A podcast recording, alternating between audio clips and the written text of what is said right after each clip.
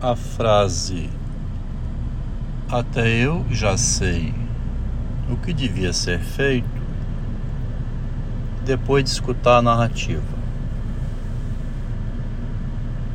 Aí eu coloquei, e em geral eu acerto, né?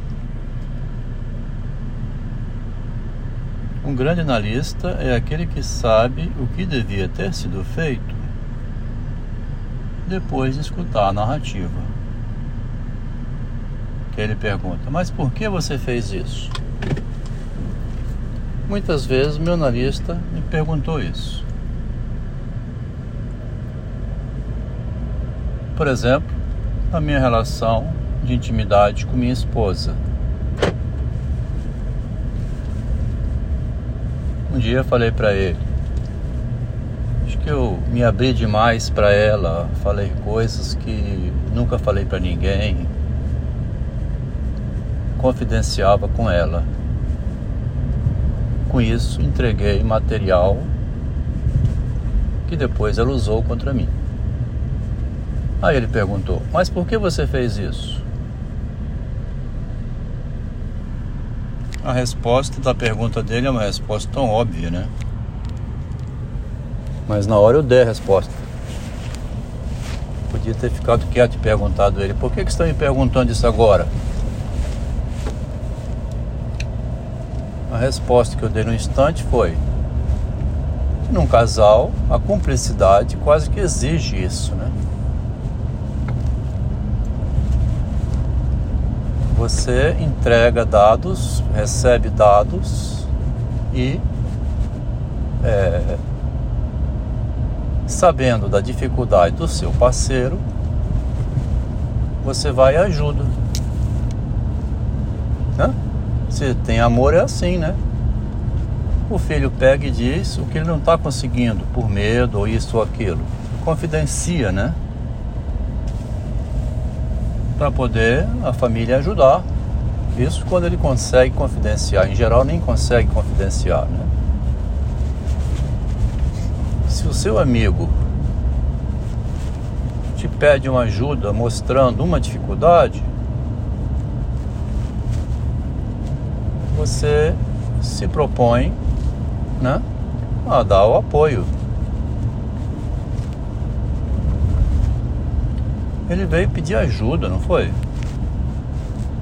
Abriu uma dificuldade. Mostrei a uma amiga aqui, muito inteligente, algumas cartas que eu recebi em Tóquio, onde minha mulher dizia que estava fazendo uma striptease, se desnudando, falando das fraquezas, as dificuldades todas dela, escancarando o mundo subjetivo. E nessa mesma carta, onde ela menciona o striptease, a abertura das dificuldades, ela também fala do striptease quando tirou a roupa para atrair o marido dela. Isso nunca na minha vida foi usado contra ela como material para explorar é, o fato de ter me revelado a dificuldade, né? Apareceu agora nos últimos tempos, nesse trabalho analítico, não como revanche ou vingança não, mas como uma análise é, da vida do casal, né? do sucesso e também depois do fracasso. Já foi assunto aqui o fato de ter usado o que eu disse em privado contra ela, para ela, né? Me levou um tratamento analítico onde escancarou diante de uma psicanalista. Por isso a pergunta do meu analista: Por que você foi expor a ela as suas dificuldades? Por que ela foi, ela foi expor a, minha, a mim as dificuldades dela em 1988? Então, a pergunta dele é redundante, né? É uma pergunta burra de jornalista até, porque mesma coisa poderia perguntar. E o que eu venho fazer aqui não é revelar as minhas dificuldades? Para ele me cobrar caro para me dizer, como eu disse aqui no textinho, né? Depois, até eu sei o que devia ter sido feito antes. Na relação entre o homem e a mulher, há uma questão que eu pus num textinho de hoje sobre esse uso das palavras, né? Com minha primeira mulher no shopping, com meu neto, ela intervindo a todo instante, controlando o menino de 13 anos, 12 anos. Em certo instante eu disse: Cala a boca, caramba, pô, né? Deixa o menino. Tá tentando entrar em contato comigo na minha. Você fica insistentemente falando no lugar dele ou abrindo a boca, deixa ele falar comigo, né? minha conversa com ele. Aí depois me disse ela que ficou magoado, magoada com essa frase minha de cala a boca, né? Deixa o menino. Fui perguntar ao menino o que é que ele ganha em deixar-se controlar dessa maneira. Ele disse: eu perco a liberdade, ou eu disse para ele que estava perdendo a liberdade. Perco a liberdade, mas eu ganho favores. Então ele estava fazendo concessões em benefício dos favores. Aí, depois ela mandou um texto aqui dizendo que ficou muito magoada, não quer mais que eu chame para sair, porque eu estou doente sugeriu que eu procurasse um bom psicólogo vazou aqui na cidade de Vitória um documento da minha mulher, onde ela diz é, que eu estou psicótico.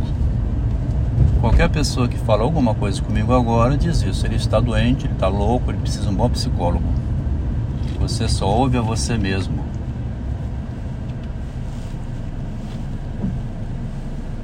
Então a linguagem tem um, uma loucura nela, né? Que a pessoa usa depois aquilo que estava antes, sem considerar os seus próprios atos, né?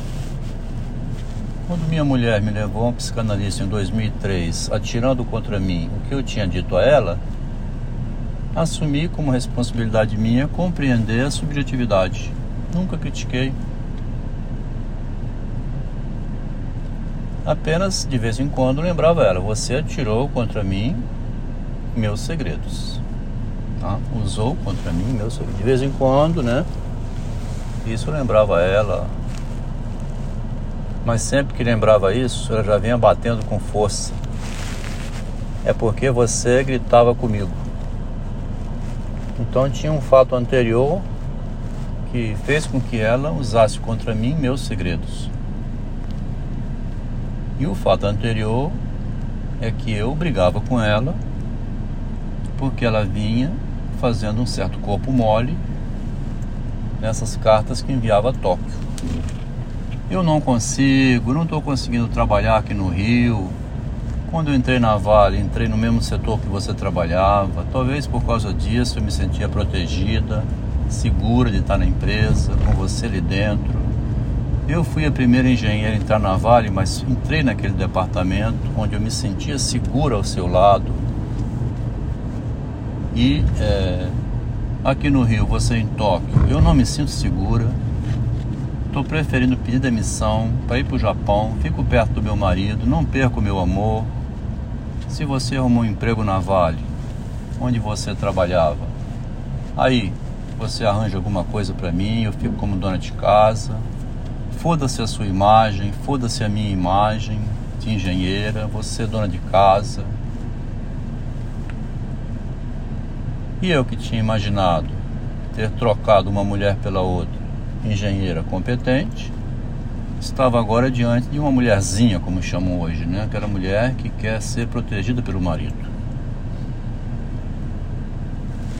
Aí, a proposta que eu fiz foi, ao contrário de fazer isso, procura lá o consulado do Japão, vai se informando, a prova não é tão difícil, eu vou te orientando daqui.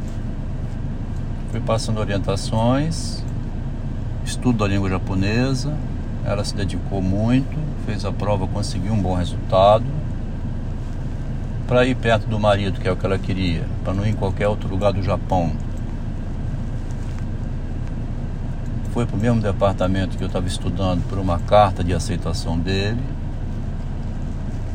Por conta dela, que parecia tão frágilzinha, foi extremamente esperta, copiando o meu processo de licenciamento ganhando uma fortuna no Japão sem me dizer nada. E toda essa história do casal, por que, que está vindo de modo analítico isso que antes ninguém sabia? Exatamente pela, pelo fato da ingratidão. Reuni meus três filhos ontem à noite, onde eu estou morando. Mostrei a eles escutaram 30 minutos de um áudio de uma reunião entre eu, minha mulher e o meu analista, que eu fui 13 anos seguidos. Onde ela nega do início ao fim e fala muito mal do marido diante do analista e do, e do marido e do analista. São 20 minutos de cerrado de bombardeio está gravado.